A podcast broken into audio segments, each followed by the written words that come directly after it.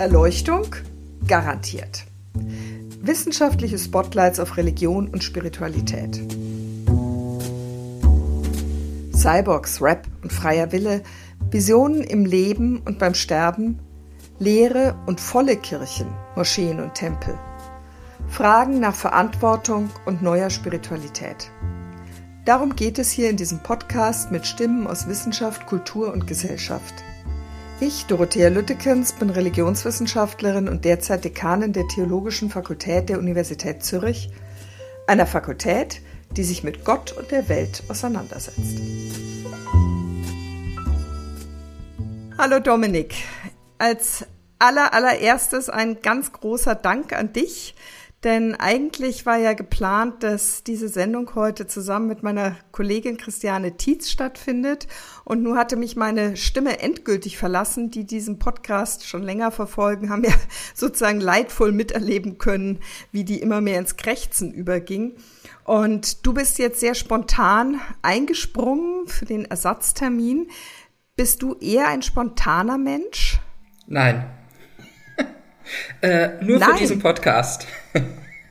Ah, ne, das ist aber, das ist, da bin ich umso dankbarer. Also die Überlegung war mit Christiane darüber zu, über dieses Thema, über diese Person, Dietrich Bonhoeffer zu sprechen, denn vor mir liegt gerade ein sehr eindrückliches Bonhoeffer Handbuch, das sie herausgegeben hat. Also wenn man das hier durchblättert, durch die Seiten geht, dann ist es ein äh, gewichtiges Werk. Du selber bist ja aber auch Bonhoeffer-Experte. Du hast ähm, an dieser Dissertation gearbeitet, wobei ich mich etwas frage, wann? Denn auf deinem Twitter-Account heißt es, du gehst auf dem Jakobsweg oder wanderst durch Hessen. Das hört sich so an, als würdest du entweder das eine oder das andere tun.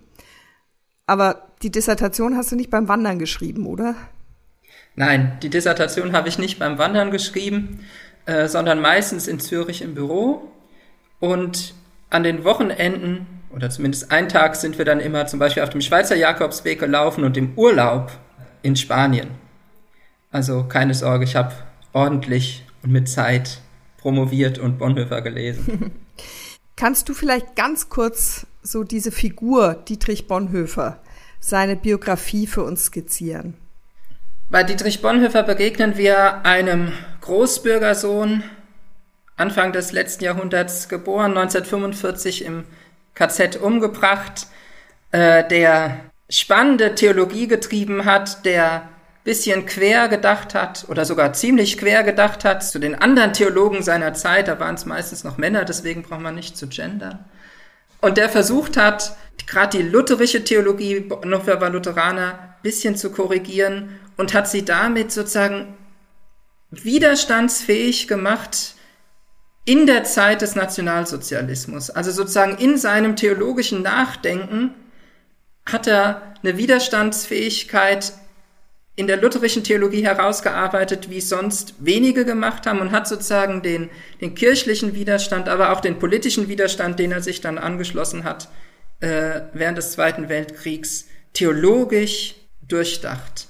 Was heißt denn konkret den, den Widerstand? Der erste Teil des Widerstands Bonhoeffers gegen den Nationalsozialismus war der kirchliche Widerstand der bekennenden Kirche, wie sich die Christen genannt haben, die gegen Hitler waren. Die haben gesagt, dieses neue nationalsozialistische System, diese Diktatur, die Gleichhaltung, das greift in unsere Kirche so ein, wie es nicht passend ist. Das will sozusagen aus unserer Kirche eine NS-Institution machen. Ja, und viele waren, glaube ich, damit ganz einverstanden, oder? Es gab viele Pfarrer damals, die fröhlich mitgemacht haben. Richtig. Lutheraner, äh, viele Lutheraner, die eben in bestimmten Ordnungen gedacht haben, die denken konnten, dass der Staat eine göttliche Ordnung ist. Und dann gab es Theologen, die, die gesagt haben, der Staat selbst in seiner Entstellung ist noch göttliche Ordnung also die mhm. nicht abweichen konnten. Und dann gab es eben die anderen, die, die sich dann zur bekennenden Kirche zusammengeschlossen haben, die haben gesagt, nein, das geht nicht hier, greift sozusagen der Staat in unsere Struktur ein, wie es eigentlich nicht angängig ist. Das ist der kirchliche Widerstand. Mhm. Und dann, am Ende der 30er Jahre, so um den Kriegsbeginn, wendet sich Bonhoeffer auch über familiäre Beziehungen dem militärischen, dem politischen Widerstand zu. Auch ein bisschen aus Enttäuschung, dass die bekennende Kirche nicht hart genug, nicht klar genug manchmal aus seiner Perspektive gesprochen mhm. hat, aber auch vor allen Dingen über diese Familienbeziehungen ähm, geht er in den politischen Widerstand. Sicherlich jetzt nicht das allergrößte Rad, also es ist kein Stauffenberg, mhm. aber doch so, dass er Kontakte gehalten hat ins Ausland, Kontakte hergestellt hat, die er durch seine kirchliche Arbeit in der ökumenischen Weltbewegung hatte. Und eben gewusst hat über Attentatsversuche oder Tyrannenmordversuche, das ist ja eigentlich das bessere Wort. Ja. Du, dieses Stichwort Tyrannenmord, das ist ja etwas, was mich jetzt sehr ähm, nachdenklich gemacht hat in dieser Zeit, also in der wir im Augenblick stehen, wo wir den Krieg in der Ukraine miterleben und ja auch schon, also zumindest in meinem Umfeld immer wieder Stimmen auftauchen, ja, kann denn nicht jemand Putin umbringen? Im Grunde genommen ist es auch die Frage, die Bonhoeffer beschäftigt hat, oder? Also die Frage des Tyrannenmords so ganz grundsätzlich ist ja uralt. Das überrascht ja auch nicht, weil es schon seit Urzeiten Tyrannen gibt. Und sich auch seit mhm. Urzeiten Menschen, die darunter leiden, fragen, wie kann ich eigentlich damit umgehen? Und muss ich das alles mhm. eigentlich erdulden? Oder gibt es da nicht den anderen Weg? Einen anderen Weg. Welcher könnte das sein? Mhm. Bonhoeffer, an den kam die Frage dran, eben durch die Kontakte zum politischen und militärischen Widerstand gegen Hitler, wo für ihn recht klar war, der Tyrannenmord an dieser einen Person ist nicht willkürlich. Das ist eine Unterscheidung, die Bonhoeffer in seinen Ethikmanuskripten macht. Er hat Anfang der 40er Jahre versucht, noch ein Buch zu schreiben, eine Ethik, und die ist nicht mehr fertig geworden. Die lag auf seinem Schreibtisch als er verhaftet wurde, sozusagen, dann hat sein Freund sie versteckt und deswegen haben wir die Fragmente. Und da, da unterscheidet er zwischen einer willkürlichen Tötung, also zum Beispiel mhm. die Tötung von Menschen mit Beeinträchtigungen, und dann der Tyrannenmord, das ist nicht willkürlich mehr. Das ist eine, eine Sache einer Entscheidung in dem Moment, in dem ich mich nicht mehr verstecken kann hinter irgendeinem Prinzip, hinter Moral, hinter der Pflichterfüllung, wo ich keine Deckung mehr habe. Deswegen kann Bonhoeffer, der würde nie sagen, ja, in jedem Fall, das ist vielleicht für heute interessant und Putin, in jedem Fall ist ein Tyrannenmord richtig, sondern er würde sagen, mhm. jetzt sehe ich in der Situation dass ich so ohne Deckung bin, dass ich mich hinter nichts mehr verstecken kann und dann werde ich vielleicht sehr wahrscheinlich schuldig. Also Bonhoeffer sagt nicht, ja gut, okay, locker leicht, wir heben mal das fünfte Gebot, du sollst nicht töten, einfach auf. Das gilt jetzt in dem Fall nicht, sondern ja. er sagt doch, das gilt. Und der, der das bricht, der Einzelne, der das bricht, der wird schuldig werden. Das heißt, ich kann als Christ es wahrnehmen, dass es meine Verantwortung ist. Richtig. Schuldig zu werden. Richtig, ganz genau. Und ich denke, das ist doch auch irgendwie ehrlich gesehen. In den wenigsten Grenzfällen, die wir so zu entscheiden ja. haben, also jetzt nicht, ob ich jemanden morgens höflich guten Morgen sage oder nicht, sondern in den mhm. Grenzfällen mhm. sehen wir doch oft, und erleben das auch in den Grenzfällen des privaten Lebens, dass wir nicht zwischen richtig und falsch, gut und schlecht wählen können, sondern mhm. dass wir wählen müssen zwischen zwei nicht guten mhm. Alternativen. Gestern Abend hat auch, glaube ich, der deutsche Wirtschaftsminister in einer Talkshow gesagt, was wir da tun, dass wir jetzt kein Embargo unterstützen. Mhm. Können wir gerade nicht anders, ob das moralisch richtig ist, ist die andere Frage. Also das sehen wir ja gerade sehr aktuell, dass wir uns da eben zwischen Alternativen bewegen, die beide nicht gut sind. Mhm. Oder die nicht, die keine Eindeutigkeit haben. Äh, wie erklärst du dir denn, dass Bonhoeffer ganz bewusst sich entschieden hat, aus einer sicheren Situation im Ausland, er war ja äh, eine Zeit lang nicht in Deutschland, er war in den USA, er war in Großbritannien, zurückzukehren nach Deutschland in dem Wissen, dass es für ihn lebensgefährlich sein könnte. Denn er hatte sich ja schon eindeutig positioniert. Er wusste, dass ähm, die Nationalsozialisten ihm alles andere als wohlgesonnen waren. Mhm. Durch die aktive Mitgliedschaft und durch die Äußerungen, die Bonhoeffer für und mit der bekennenden Kirche gemacht hat, war, war er seit 1933 sozusagen auf dem Schirm der Nationalsozialisten. Er ging dann nach London, hat da eine Zeit lang als Pfarrer gewirkt und er ging dann nochmal 1939, ein paar Wochen nach Amerika. Seine mhm. Schwester war da schon nach London emigriert, die hat er noch besucht und dann ging er nach Amerika und hat sich da überhaupt nicht, ja, wie soll man das sagen, wohlgefühlt. Da gab es Gewissensbisse. Aber wieso Gewissensbisse? Ja, dass er sich sozusagen von der Situation, wie sie in Deutschland ist, abgewendet hat. Er hatte in Deutschland dann schon illegal ein Predigerseminar für Pfarramtskandidaten, auch Männer, äh, geleitet, sozusagen, hat die darin bestärkt, wie können sie eigentlich Gemeinschaft halten in den Gemeinden, wie können sie in der Situation der Bedrängnis sozusagen durchhalten. Die hat er da alleine gelassen. Mhm. Für die hat er sich stark verantwortlich gefühlt. Und da setzt dann so ein bisschen die Heiligengeschichte ein, die Tageslosung, wer glaubt, flieht nicht, angestrichen mit Bleistift. Bonhoeffer also geht wieder zurück aus der Sicherheit New Yorks äh, nach Deutschland wendet sich dann eben dem, auch dem militärischen politischen Widerstand zu. Also mit Heiligengeschichte meinst du, dass Bonhoeffer später so ein bisschen als der evangelische Heilige von einigen bezeichnet wurde, oder? Ja, richtig, weil es ist natürlich wunderbar, dass es gerade die Tageslosung gibt bei ihm, wer glaubt, flieht nicht. Ja. Äh, und Bonhoeffer geht zurück. Ja. Du, und er geht dann zurück nach Deutschland, er wird dann verhaftet. Weiß man etwas über seinen Alltag dann und wie er in diesem Alltag eigentlich seinen, seinen Glauben sich in irgendeiner Form erhalten konnte? Ja, der Großbürgersohn im Gefängnis, der gewisse Vorteile hatte, weil sein entfernter Onkel der Leiter dieses Gefängnisses war. Oh.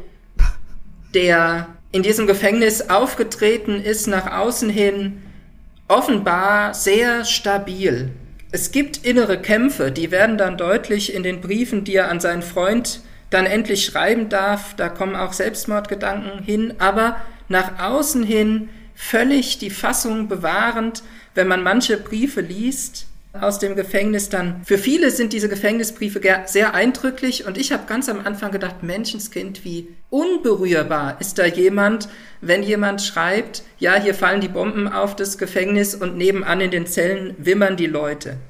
Heute weiß ich, es ist natürlich reiner Selbstschutz. Und heute kenne ich äh, Bonhoeffers Gedicht Wer bin ich? Ganz eindrücklich, ein ganz eindrücklicher Text, auch vor allen Dingen, auch, oder nicht vor allen Dingen, aber für Jugendliche wird es oft benutzt in den Schulen, im Konfirmandenunterricht. Wer bin ich eigentlich? Sie sagen mir oft, ich trete aus meiner Zelle gelassen und heiter und fest, wie jemand, der gewohnt ist, Befehle zu erteilen, mhm. der sozusagen die Oberhand behält. Und dann die Sicht nach innen. Wer bin ich eigentlich? Wie ein gefangener Vogel, der nicht wegfliegen kann, eingesperrt in der Zelle, bedrängt bis ins Innerste hinein, wirklich erschüttert. Und dann die letzte Zeile, wer ich auch bin, dein bin ich, o oh Gott. Ja, das ist nicht irgendeine komische Frömmigkeit, die da irgendwie darstellt, wie gläubig sie ist, mhm. sondern das ist sozusagen ein authentischer Glaube, der Beharrungskräfte mhm. zeigt, die Menschen entwickeln können, die Christen sind. Ja. Was, was ist das denn für ein Gott, in dem Bonhoeffer sich da aufgehoben fühlt? Ja, das ist der Gott, der ans Kreuz geht und leidet. Das ist nicht der Gott, der die Hitlers und die Putins dieser Welt einfach aus der Szene nimmt, wie im Theater, da nennt man das den Deus ex machina, der macht dann einfach irgendwas, wenn alles so verschwommen ist und verschwurbelt, dass nichts mehr geht, dann kommt der, zieht mit starker Hand was raus oder setzt mhm. was ein und die Szene löst sich auf. Wünscht man sich ja manchmal. Den erwarten Menschen, die religiös sind und eigentlich den Gott schon gar nicht mehr brauchen, aber immer wenn sie an Grenzen kommen, dann brauchen sie diesen starken Gott. Mhm. Und Bonhoeffer wird jetzt sagen, so funktioniert die Macht Gottes, so leider nicht, so wirkt Gott in der Welt leider nicht. sondern Gott wirkt so, dass er sich, Bonhoeffer formuliert das so, dass er sich aus der Welt herausdrängen lässt ans Kreuz. Mhm. Und das nehmen die Christen mit, die gehen da mit, die leiden da mit dem Christus, gar nicht mal so sehr andersrum. Also es ist sozusagen eine Vorwegnahme, das, was Jürgen Moltmann später den leidenden Gott genannt hat. Also verstehe ich dich richtig, Bonhoeffer dreht das ein Stück weit um. Also es ist nicht Gott, der für, oder nicht nur Gott, der für die Menschen leidet, sondern Menschen haben eine Art Fluchtpunkt in dem selbst leidenden Gott. Richtig, genau. Es gibt ein Gedicht, das heißt Christen und Heiden von Bonhoeffer aus der Haft. Und da geht es eben genau darum. Der sagt, die, die nicht Christen sind, Heiden ist halt das alte Wort, die mhm. suchen den Gott, der ständig eingreift. Und die Christen, die gehen zu dem Gott, der am Kreuz hängt. Ja, Christen gehen zu Gott in seiner Not. Und ich würde jetzt weiterführen, weil Gott das Leiden kennt, alles das, was wir uns antun können. Mhm. Deswegen ist er ein Fluchtpunkt. Und wie die Wirksamkeit dann ist, muss ich selber noch mal ein bisschen drüber nachdenken, mhm. weil das ist, macht natürlich eine Spannung auf. Mhm. Also ich habe bis jetzt, bis letzte oder bis vor zwei Wochen, habe ich immer diese Sache mit dem leidenden Gott für total tragfähig gehalten. Und jetzt denke ich mir eben, ja, wo ist denn der, der doch die Szene ändert? Wo ist denn die Allmacht hin? Ja, zum ersten Mal. Ja. Das verstehe ich nicht genau. Was, wie hast du das vor zwei Wochen noch gesehen? Diese Idee mit dem leidenden Gott, dass der ans mhm. Kreuz geht, mhm. dass der erleidet, was wir Menschen erleiden, das fand ich sozusagen theologisch am überzeugendsten und für den Glauben am tröstlichsten. Mhm weil ich eben nicht in der Situation war, die mich irgendwie gefährdet hat. Und ich mich durchaus frage, hilft mir da der Gott, der leidend am Kreuz singt? Der katholische Theologe Karl Rahner hat gegen solche Argumente mit dem leidenden Gott, gegen Moltmann und Johann Baptist Metz, der hat gesagt, was hilft mir denn der Gott, der im gleichen Schlamassel sitzt wie ich? Das ist ein ernstzunehmender Kritikpunkt gewesen, aber ich finde, der kriegt jetzt nochmal eine ganz andere Relevanz. Mm. Mm. Plötzlich. Ja.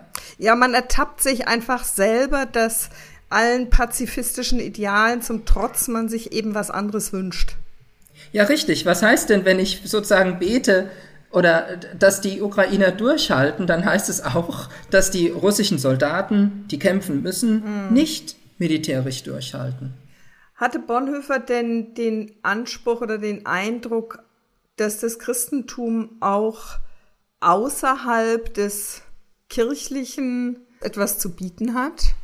Das ist natürlich eine moderne Frage. Ja. ja also das, ist eine, das ist eine Frage, die äh, auf Säkularisierung nochmal ganz anders guckt, als Bonhoeffer das hatte. Ich würde halt sagen, der Bonhoeffer denkt halt von vornherein immer aus dem Rahmen der Kirche. Der macht Theologie und der mhm. ist Christ, nicht sozusagen neben der Kirche und dann ist er mal drin, sondern es ist sozusagen immer in diesem Raum gedacht. Mhm. Ja. Inwieweit das dann ausstrahlt, mhm. also das ist nicht so, dass er gesagt hätte, okay, dann kann es kein Gespräch mit denen geben, die nicht in der Kirche sind. Das wäre ja auch töricht. Ja. Ja. ja. Und von heute her gesehen, was ist an der Theologie Bonhoeffers heute denn für Menschen spannend, die selbst keinen Zugang zum Christentum haben? Ich würde sagen, tatsächlich der Begriff von Verantwortung, der die Freiheit von Menschen sehr, sehr ernst nimmt, der sagen kann, hey, du musst dir anschauen, wie ist deine Welt, wie ist deine Situation und du musst dann entscheiden, handle ich so oder so. Oft gibt es die Möglichkeit, es gibt die bessere und die weniger gute Variante. Und oft gibt's halt auch die Möglichkeit, es gibt nur zwei weniger gute Varianten ja. oder zwei schlechte Varianten. Aber sagen zu können, du bist hin und wieder wirklich ungeschützt und musst selber eine verantwortliche Entscheidung treffen. Ich glaube, das ist sozusagen, wie man so churchy sagt, anschlussfähig, auch über den Raum der Kirche hinaus, weil doch, glaube ich, Menschen diese Erfahrung machen, mit dieser Freiheit umzugehen. Und eben, ich glaube, das ist auch anschlussfähig, dass Freiheit bei Bonhoeffer nicht einfach heißt, ich kann tun und lassen, was ich will. Sozusagen so eine absolute Freiheit, die es ja, ja ohnehin nicht gibt, sondern ja. eine Freiheit, die immer in Bezug auf andere gedacht ist. Also ja, meine Freiheit ist ja nichts wert, wenn ich nicht bedenke, wie gehe ich mit dieser Freiheit um in Bezug auf dich zum Beispiel. Mhm.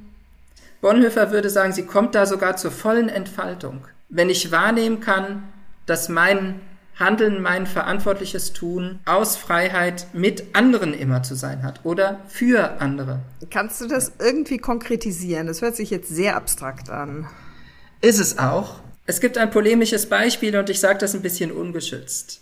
Es gab ja eine große Debatte oder gibt teilweise immer noch über die Impfquote.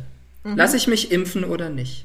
Ja. Es gibt in Deutschland eine bestimmte Gruppe von denen, die man Impfgegner nennen könnte, die mit Bonhoeffers Lied von guten Mächten wunderbar geborgen auf Montagsdemonstrationen gehen. Und ich glaube, denen könnte man schon sagen, wenn ihr dieses Lied singt, unbedingt, mhm. dann denkt dran, dass eure Freiheit, euch nicht zu impfen, die sie um Gottes Willen natürlich haben, Einfluss hat auf das Leben von anderen, nicht nur auf ihr eigenes. Ich finde auch, man darf diese Sache mit der Impfung nicht zu hoch moralisieren. Das schafft nur Widerstände und ist auch vielleicht insgesamt nicht richtig. Es bleibt eine individuelle Entscheidung, aber sie tangiert eben das Leben im Moment noch von ganz vielen anderen. Mhm. Und da würde ich halt mit diesen Menschen ins Gespräch und durchaus auch in die harte Diskussion kommen und sagen, ihr könnt nicht von guten Mächten einfach so fröhlich singen, wenn ihr ausblendet, dass eure Entscheidung Auswirkungen hat auf andere. Und das wäre so eine Diskussion. Hm. Dieses Lied von guten Mächten wunderbar geborgen, das ähm, ist ja sehr, sehr bekannt, ist vom Text her sehr berührend und wenn ich das richtig im Kopf habe, hat Bonhoeffer das kurz vor seinem Tod für sozusagen das letzte Neujahr, das er erlebt hat oder Altjahr gedichtet. Stimmt das? In mhm. Gefangenschaft. Ja, genau. Es ist entstanden vor Weihnachten 1944 bei allem Traditionsabbruch, bei aller Distanzierung, bei aller Säkularisierung, so leer wie unsere Kirchen sind. Von guten Mächten, wunderbar geborgen, erwarten wir getrost, was kommen mag. Das hat eine Kraft entwickelt und entfaltet eine Kraft, die wirklich also beeindruckend ist. Und wie ist das nachzuvollziehen? Also jemand, der weiß, dass sein Todesurteil am Horizont steht, der weiß, dass das, was ihm, weshalb er unter anderem in dieser Situation ist, nämlich das Attentat auf Hitler gescheitert ist, mhm. dass unglaublich viel Leid durch Deutsche verursacht worden sind, Menschen in Massen ermordet wurden, der Krieg in die absolute Katastrophe eingeht. Mhm. Also sein individuelles Leben, das Leben um ihn herum, seiner Freunde, seiner Mitstreiter, seiner Familie und er erwartet getrost, was kommen mag. Also sozusagen auf der politischen Ebene das, was er mit den anderen Mitverschwörern diskutiert und besprochen hat und auch gegenüber internationalen Kontakten geäußert hat, das ist tatsächlich eine Rückkehr dieses Landes in das Gespräch mit den anderen europäischen Ländern, das, was wir heute Friedensordnung nennen mhm. würden. Und auf der persönlichen und auf der, auf der, sozusagen auf der Seite des gläubigen Christen. Ich glaube schon, dass Bonhoeffer davon überzeugt war, dass die Auferstehung Jesu auch für ihn gilt. Was heißt das? Ich glaube schon, er hatte sozusagen diese, die Hoffnung vieler Christinnen und Christen, die nicht genau beschreiben kann, wie das eigentlich war, also ja. was da passiert. Aber ich glaube, diese Hoffnung gab es schon und dieses Getrost, was kommen mag, Gott ist bei uns, ist ja auch eine starke Botschaft, eben in dieser Zeit der, des Bedrängtseins, des Verlassenseins, des, des zutiefst Erschüttertseins, Angefasstseins, äh, wenn sozusagen nichts mehr äußerlich hält. Mhm. Und ich glaube, das können viele nachvollziehen von guten Mächten ist ein beliebtes Lied auf Beerdigungen. Also in diesen ja. Situationen ist es doch für viele noch in irgendeiner Weise überzeugend zu sagen, Gott ist bei mir jetzt. Wie sie das ausformulieren oder wie ich das jetzt theologisch ausformulieren würde, mhm. sozusagen als systematischer Theologe, äh, das ist ja erstmal gar nicht so wichtig. Mhm. Nur weil ich systematischer Theologe bin, kann ich ja nicht alles bis ins Letzte ausbuchstabieren, was ich so glaube. Ja, ist beruhigend. Ja, eben, richtig. Alles andere wäre mir höchst verdächtig. Für mich ist übrigens das Faszinierende jetzt nochmal deutlicher geworden durch unser Gespräch an Bonhoeffer, dieses Aushalten oder dieses Aufrufen zum Aushalten von Uneindeutigkeit, also von Gleichzeitigkeit, von Verantwortung, mit der man aber auch schuldig wird und dennoch nicht in eine Passivität zu verfallen. Richtig. Also Bonhoeffer war ja extrem aktiv, kann man sagen. Der hat sich aktiv dafür entschieden, sich selbst in eine lebensgefährliche Situation zu bringen, indem er mhm. zurückgekehrt ist nach Deutschland. Und ähm, er hat sich entschieden, sich aktiv dem Widerstand anzuschließen, auch wenn er selber sich jetzt nicht mit Waffen versorgt hat. Aber er hat den Widerstandskreis persönlich unterstützt mit hohem Risiko. Und das alles in einer Situation, in der ihr sagt, es gibt nicht das eindeutig Gute, das möglich ist, ohne selber schuldig zu werden. Und das finde ich sehr, sehr faszinierend und eindrücklich. Am Freitag in zwei Wochen wird es um ein ganz anderes Thema gehen, um Rap, seine Politisierung und die Bedeutung religiöser Identität in seinen Texten. Gesprächspartnerin ist Religionswissenschaftlerin und Romanistin Andrea Suter und ich freue mich natürlich, wenn Sie wieder dabei sind.